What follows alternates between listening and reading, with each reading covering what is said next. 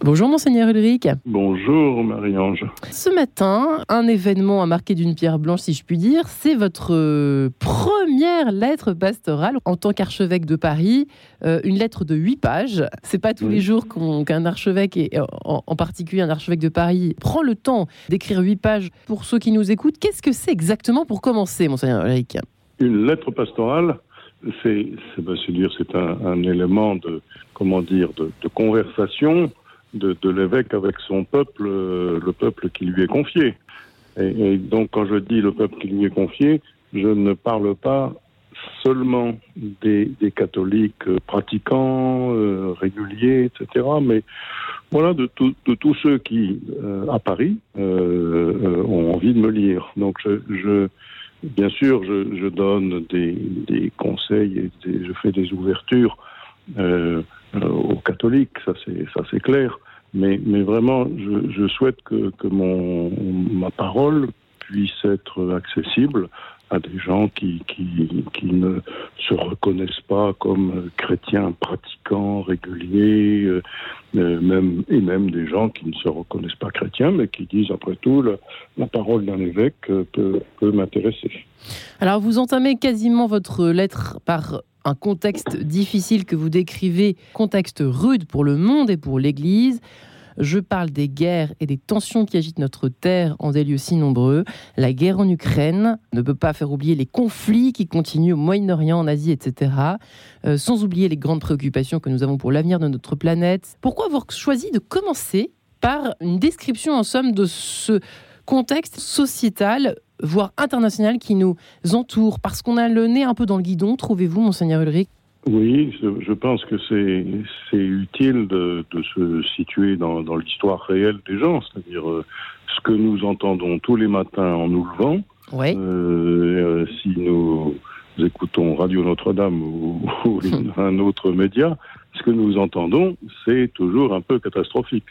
Euh, et euh, c'est une situation pas du tout apaisée que dont nous entendons parler chaque matin, c'est-à-dire on entend parler en effet de la guerre. Alors en ce moment on parle de la guerre en Ukraine, mais il y a des autres moments où on parle d'autres guerres euh, dans le monde.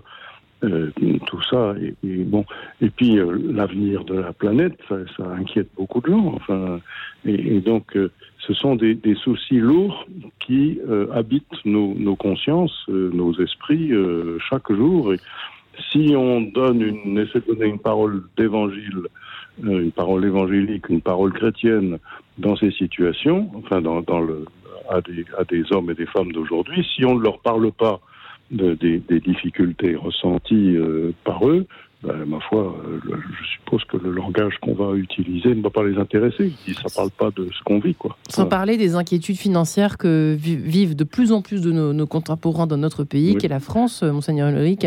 Euh, oui. L'incertitude des lendemains. Euh, c'est quelque chose que vous devez euh, constater, observer, que nous observons tous autour de nous ah, sûr, dans la sûr, rue et autres. Sûr.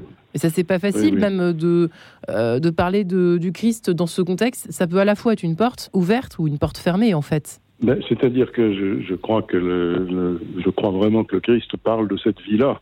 Et donc, euh, euh, il ne parle pas dans les nuages, le, le Seigneur auquel nous croyons. Il, il, parle de la vie telle que, enfin voilà, telle que mm. les gens la vivent et à son époque aussi. Euh, son pays était un pays occupé.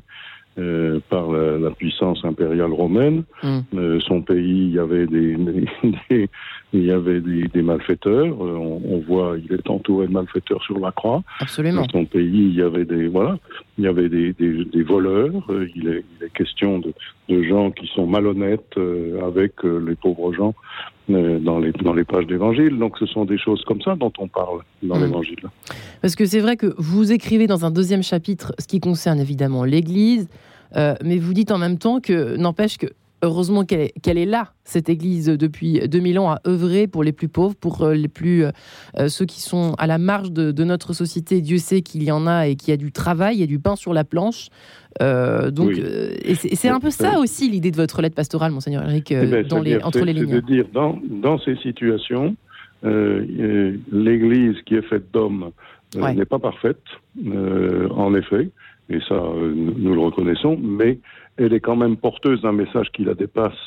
Et, euh, malgré ses faiblesses, les faiblesses de ses membres, euh, elle ne peut jamais oublier qu'elle a un message à porter qui est beaucoup plus grand qu'elle, beaucoup plus grand que chacun d'entre nous, et que si nous nous sentons euh, inappropriés pour annoncer ce message euh, parce que nous ne sommes pas parfaits, eh bien, euh, c'est vraiment dommage, quoi. C'est pas, c'est pas normal. Jésus n'a pas choisi des gens parfaits pour annoncer son évangile, euh, et on le voit par les apôtres qu'il a choisis, qui n'ont pas été des gens ni toujours très nets, ni toujours très courageux. Mais il, leur a dit, voilà, vous, êtes comme ça, je vous ai choisi, et, c'est moi qui vous ai choisi, pour que vous-même vous vous convertissiez, vous deveniez meilleur et que vous n'oubliez jamais d'annoncer le message de, la bonté de Dieu, de la miséricorde de Dieu, de, son, amour pour tous les hommes. Hmm. Euh, vous invitez à reconnaître que finalement euh, l'Église était effectivement active, vivante dans, dans une ville active qu'est Paris. Euh, quelles sont vos, vos, attentes au fond à travers cette lettre pastorale concrètement, monseigneur Ulrich, concernant peut-être l'Église parisienne, plus de communion, un peu plus de, ça c'est le mot que vous utilisez, bah, hein, je ne fais que reprendre vos termes. Euh, il y a quelque chose qui s'est brisé, il y a des liens qui se sont un petit peu distendus, c'est ça? Ce, que je crois profondément aussi, c'est que la société française dans laquelle nous sommes n'est pas une société ni bien pacifiée, ni bien communionnelle. Enfin, elle n'est pas, c'est pas une société euh, heureuse de toujours de ce qu'elle est, hum. et c'est pas une société où, où on cherche surtout l'union fraternelle entre les hommes, mais c'est une société dans laquelle semble euh, triompher euh, les comment dire les, les, intérêts de groupe et les intérêts personnels hum. euh, au, au, détriment de, de, de l'intérêt général ou surtout mieux encore du bien commun euh, de la planète, du bien commun d'une société, le bien commun de, de, de, pays en paix, etc. Voilà. Hum. Donc notre société, j'utilise ce terme d'un d'un sociologue euh, d'aujourd'hui qui dit euh, l'archipel français. Jérôme Fourquet. Hmm. Voilà, Jérôme Fourquet. Les, les, euh, les, les, chacun est un peu sur, sur une île. Et je, je rappelle que Saint-Exupéry disait chacun est sur sa planète. Ouais. Dans le Petit Prince. Et c'est pas très évangélique cette affaire-là pour terminer en fait. eh ben non, d'être d'être chacun sur sa planète, chacun sur son propre intérêt, euh, c'est pas c'est pas très juste. Et donc, je crois vraiment que euh, les, les, chrétiens ont, ont, quelque chose à, à, apporter dans, dans, cette société, qui est la recherche du, du bien commun, la recherche d'une vie en commun, d'une vie fraternelle, d'une vie soucieuse des autres, et pas simplement soucieuse de ma propre promotion. Eh bien, une bonne réflexion à mener avant Noël, si vous le permettez. Hein, Monseigneur oui, on peut dire ça comme fait. ça pour terminer cette ouais. émission. ouais. eh bien, en effet. Bon, bon week-end à vous. Oui, bon dimanche, au revoir.